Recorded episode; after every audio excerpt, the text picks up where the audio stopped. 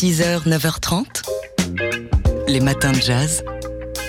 Laure Alberne, Mathieu Baudou.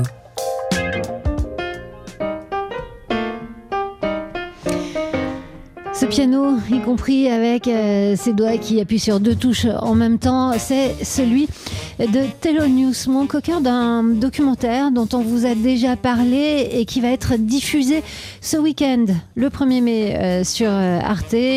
Certes, un tout petit peu avant minuit, mais enfin, vous pouvez déjà le regarder en replay sur le site d'Arte, qui s'intéresse à l'amitié de Thelonious Monk avec la baronne Panonica de Königswarter. Monk Panonica, c'est le titre de ce documentaire signé Jacques Goldstein. Alors, comment raconter cette histoire entre ce musicien de jazz tellement atypique et le bon génie des jazzmen, la baronne Panonica de Königswarter, euh, le bon génie des, des boppers. hein. Et terriblement atypique aussi. Hein, Oui, qui, euh, euh, cette héritière des, des Rothschild qui accueillait chez elle hein, véritablement les, les musiciens de jazz euh, qui étaient dans le, le plus grand dénuement. Elle les accueillait et elle- leur demandait, elle avait un rituel, elle leur demandait quels étaient leurs trois vœux, quels- qu'est-ce qu'ils souhaiteraient, ces jazzmen. Et c'est la réponse à cette question qui a servi de fil directeur à Jacques Goldstein, le réalisateur de ce documentaire qu'on écoute tout de suite. D'abord, ce qui m'a touché dans cette histoire de vœux, c'est que c'était extrêmement intelligent en fait, parce que quand on demande aux gens ce qu'ils euh, souhaitent, euh, généralement les gens expriment ce qui leur manque. Euh, alors les vœux, évidemment, il y en a plein. Euh, Moi, j'ai choisi ceux qui me qui passaient le plus et qui donnaient un bon aperçu des difficultés des, des Noirs américains. Euh, Dans les films que je fais sur la musique, je m'attache toujours à inscrire la musique dans, le, dans la société qui produit cette musique. Et euh, c'était ça qui m'intéressait. Évidemment, il y a des vœux qui sont plus personnels, hein, mais je me suis attaché à ceux qui avaient le plus une, une dimension sociale et historique. Jacques euh, Goldstein, donc, qui signe ce documentaire où on peut voir plein d'archives. hein. Il a pu accéder aux photos euh, de, de Panonica. La, famille euh, de, de Panonica de Königswarter lui a laissé accéder à, ce- à cette richesse incroyable. Il y a aussi des archives filmées où on voit des échanges entre et, l'immense tendresse entre la baronne et Monk. Enfin bref, et puis il y, a- plein de d'éclairages de spécialistes, de musiciens, dont Laurent De Wild qui connaît euh, son Thelonious Monk sur le bout des doigts. C'est un documentaire donc qu'on va pouvoir voir dimanche soir. Ouais, dimanche soir sur Arte à 23h50, euh, mais qui est aussi disponible sur la plateforme euh, d'Arte, Arte TV. Monk Panonica, un film de Jacques Goldstein. 6h, 9h30, les matins de jazz. Laure Alberne, Mathieu Baudou. Alors hier, dans Daily Express, Jean-Charles Doucan a reçu une étonnante personnalité, euh, une chanteuse qui est arrivée avec des lunettes, euh, des lunettes de soleil. Donc on était euh, dans, l'open space de TSF Jazz, hein, plutôt sombre. Euh, il n'y avait pas vraiment besoin de lunettes de soleil. Elles étaient indescriptibles, euh, euh, envoûtantes. Enfin, on était tous complè- complètement hypnotisés par Lady Blackbird. Lady Blackbird qui a sorti un premier album, Black Acid Soul, mélange donc de jazz et de soul, mais bien plus que ça, oui, c'est une personnalité envoûtante, cette Lady Blackbird, et les spectateurs du Duc des Lombards ont pu s'en rendre compte, puisqu'elle était en concert euh, avant-hier et hier soir euh, dans le club parisien. Elle est passée donc par euh, notre studio et par Daily Express hier au micro de, Jean-Charles Doucan.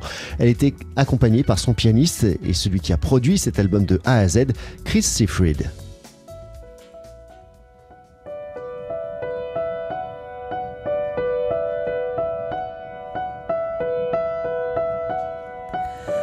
Blue for the blue I feel when I'm feeling down in the ground, feeling down. It could be most any day. Green for the eyes, take a look around when the sun goes down and the sun goes down in the strangest way.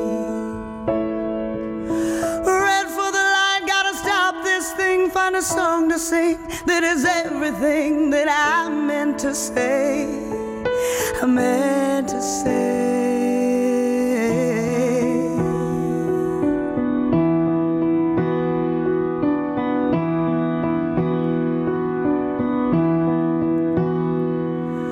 Green for the minds in a trial like the world never see the good that's done the bad. Too late to see.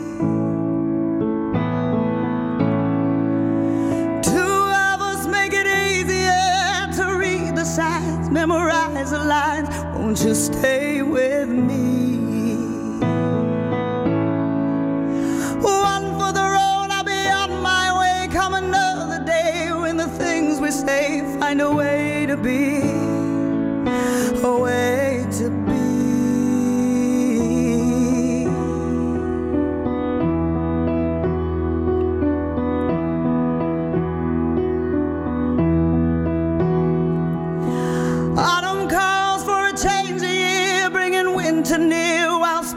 ground and the skies are fine. Winter time is a razor blade that the devil made. It's the price we pay for the summertime.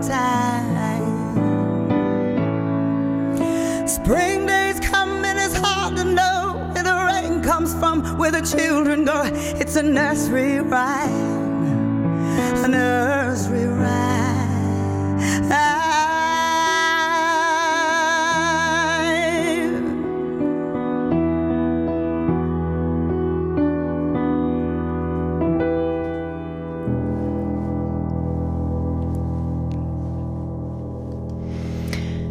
Voilà, c'était court, mais euh, c'était vraiment étonnant, magnétique. La chanteuse Lady Blackbird, avec un, morceau extrait de son premier album, sous son nom, hein, même si euh, elle chante depuis quasiment qu'elle est née. C'était une euh, enfant chanteuse.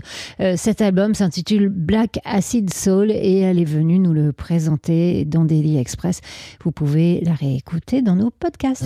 6h, 9h30, les matins de jazz sur TSF Jazz. Et aujourd'hui, en ce 29 avril 2022, on se souvient de celui qui, disait qu'il était chanceux parce qu'il avait été choisi par le jazz et qui est né il y a exactement 100 ans, l'harmoniciste belge Toots Tillemans. Jean-Baptiste Frédéric Isidore Toots Tillmans, né le 29 avril 1922 à Bruxelles, euh, qui s'initie d'abord à l'accordéon quand il est enfant, mais il se tourne assez rapidement vers euh, l'harmonica et puis euh, vers la guitare en, en autodidacte. Il euh, part faire un voyage aux États-Unis en 1947. Il en profite à New York pour euh, écumer les, les clubs et jammer au passage bah, avec euh, ce qui se fait de mieux, Charlie Parker, Miles Davis et puis d'autres. Ensuite, il s'installe véritablement aux États-Unis. Il est engagé sur la tournée Birdland All Stars aux côtés de Count Basie, Billy Holiday et Lester Young. On est en 1955. Voilà, et d'ailleurs, par la suite, il a été naturalisé euh, américain et ensuite, bah, toute sa carrière qui a été extrêmement longue, hein, puisqu'il est mort en, en 2016,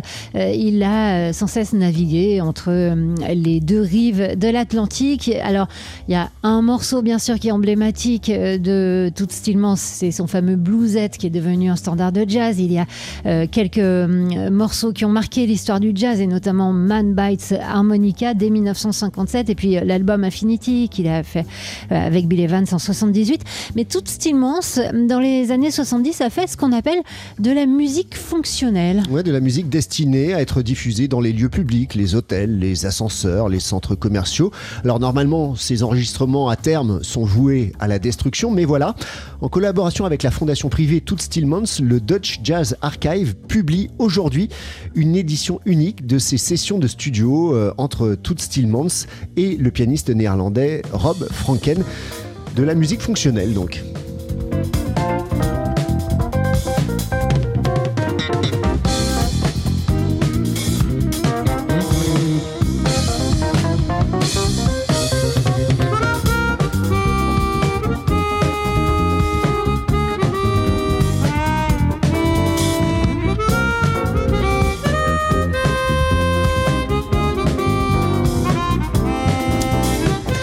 What is this thing called love dans une version un peu Ouais. funky. Enfin voilà ce qu'on appelle de la musique d'ascenseur Ouais, comme de quoi ça peut, supermarché. ça peut être bien la musique d'ascenseur des fois. Bah oui, quand c'est tout stilement ce qui s'y colle.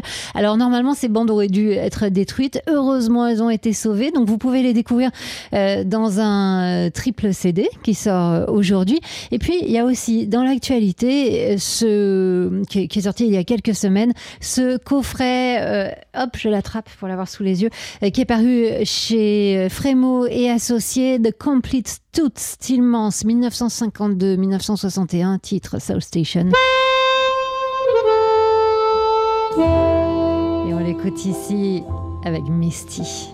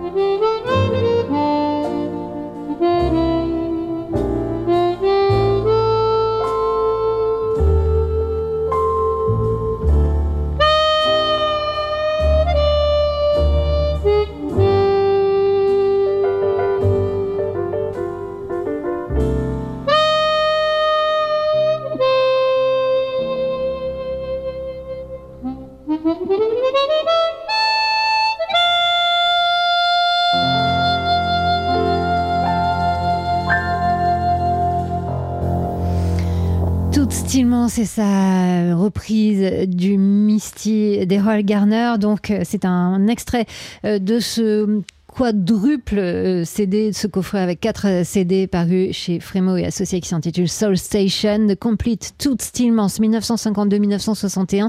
Et on vous renvoie aussi euh, pour tout savoir de Toots Stillmans, né il y a 100 ans aujourd'hui, à l'émission Pour qui sonne le jazz, dont David Copéran a consacré un épisode à toutes. Oui, vous pouvez le retrouver ce, pour qui sonne le jazz sur notre site évidemment, le tsfjazz.com, dans les, dans les archives, dans les podcasts. Polka. Chaque photo a son histoire. Et comme tous les vendredis matins, on accueille Dimitri Beck de Polka Magazine avec la photo de la semaine. Et Dimitri, cette photo a été prise en Ukraine. C'est euh, la photo de la première visite des ministres américains à Kiev depuis le début du conflit. Le moment est historique, la photo tout autant. Trois hommes posent pour la photo. Au centre, Volodymyr Zelensky, le président ukrainien, habillé tout en vert militaire, chemise kaki, manches retroussées, laisse apparaître ses mains et avant-bras. Pas de montre ni bijoux. C'est un peu comme s'il s'apprêtait à exécuter un bras de fer. Il a le cheveu court, l'ovale de son visage strict, avec une barbe de quelques semaines, le regard droit, froid, déterminé. Il a l'air sérieux, grave même, planté face à l'objectif. Son expression qui monte d'autant plus, elle surprend d'autant plus euh, par rapport à celle de ses invités du jour qui posent à ses côtés. À gauche, imposant, avec une tête de plus que le président ukrainien, le secrétaire de la Défense, Lloyd Austin. À droite, le secrétaire d'État, Anthony Blinken.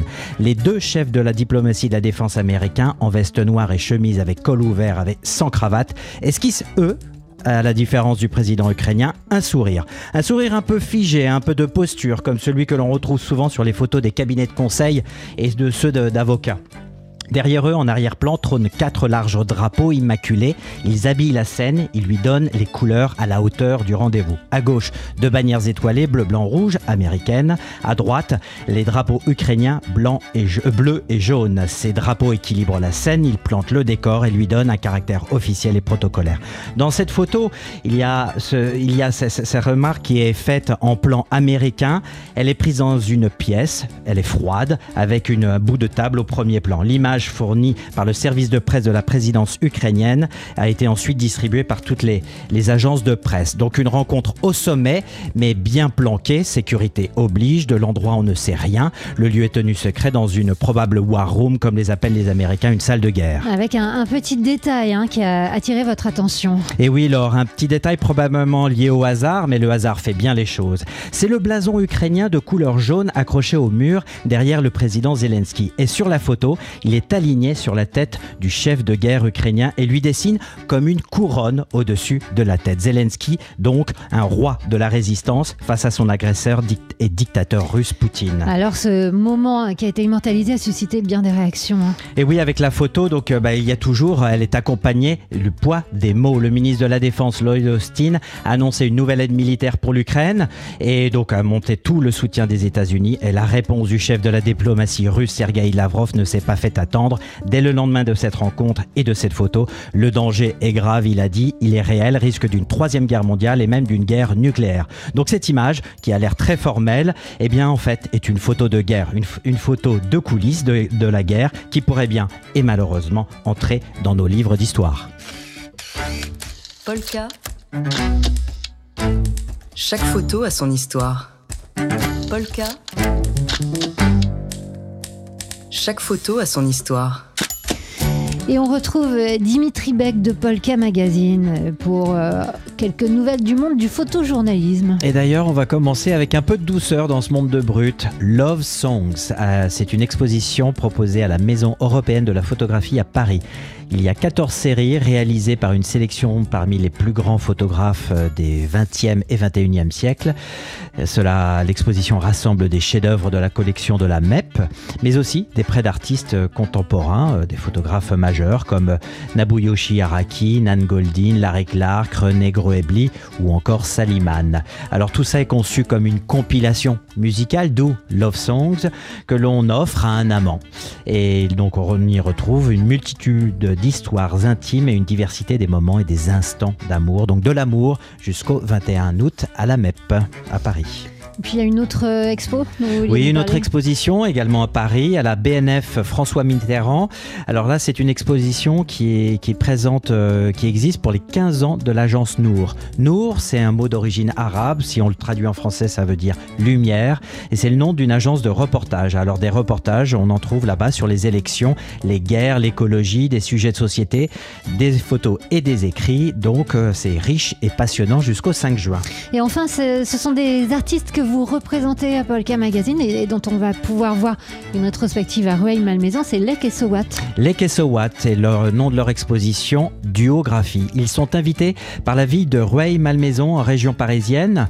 Donc ils offrent euh, un espace 650 mètres carrés aux deux, euh, au duo de graffeurs français Lek et Sowat. C'est leur première rétrospective. Du mausolée, ça c'est le nom d'une de leurs œuvres, au centre Pompidou, de la Villa Médicis où ils ont été euh, résidents au tunnel de métro. Eh bien, c'est un ensemble, un parcours en cinq étapes que les deux artistes ont imaginé dans l'atelier Grognard. Donc, duographie, une belle et riche expérience visuelle à découvrir jusqu'au 3 juillet. Dimitri Beck de Polka Magazine. Polka. Chaque photo a son histoire. 6h, 9h30 les matins de jazz. Laure Alberne, Mathieu Baudou. C'est un documentaire dont on vous a parlé récemment parce qu'il était diffusé en avant-première au cinéma, mais là, on s'adresse à tout le monde, à tous les spectateurs qui peuvent le voir euh, ce dimanche soir sur Arte et même euh, dès maintenant sur le site, sur la plateforme d'Arte. Oui, il s'intitule Monk Panonica, une histoire américaine, un documentaire de Jacques Goldstein qui sera donc diffusé à 23h50 dimanche sur Arte et qui donc se plonge dans cette histoire qu'on aime tellement, cette histoire d'amitié entre la baronne Panonica de Königswarter et Thelonious Monk, elle héritière de, la famille Rothschild, qui, euh, bah, qui accueillait les Boppers des années 50 et 60 euh, chez elle, et notamment Thelonious Monk. Euh, Jacques Goldstein a voulu nous raconter cette histoire en englobant bah, toute l'histoire sociale et politique des États-Unis de l'époque pour montrer dans quel contexte est née cette amitié. Il a eu pour ça accès aux archives de la famille de Panonica de Königswarter car la baronne avait euh, cette euh, manie, et on l'en remercie, de photographier les gens qu'elle aimait, en l'occurrence les musiciens de jazz. Donc euh, elle a fait plein de, polaroids de ces musiciens, puis elle a recueilli aussi leurs trois vœux. Vous savez, on vous en a souvent parlé, ces, ces trois vœux. Si tu pouvais changer le monde, qu'est-ce que tu ferais? Le plus célèbre, la réponse la plus célèbre étant celle de Miles Davis, être blanc, être blanc, être blanc. donc c'est, oui, raconter cette histoire intime et, cette histoire américaine. Alors, pourquoi Jacques Goldstein euh, a eu le- l'envie de raconter à sa manière euh, cette amitié si particulière, eh bien, on écoute ici sa réponse. Au départ de tout ça, il y a une émotion musicale. Moi, je me rappelle très précisément de la première fois où j'ai entendu euh, la musique de Monk. J'étais étudiant, j'étais chez un copain, il a posé un disque sur la platine, c'était euh, Underground de Thelonious Monk, et euh, moi, ça m'a immédiatement touché.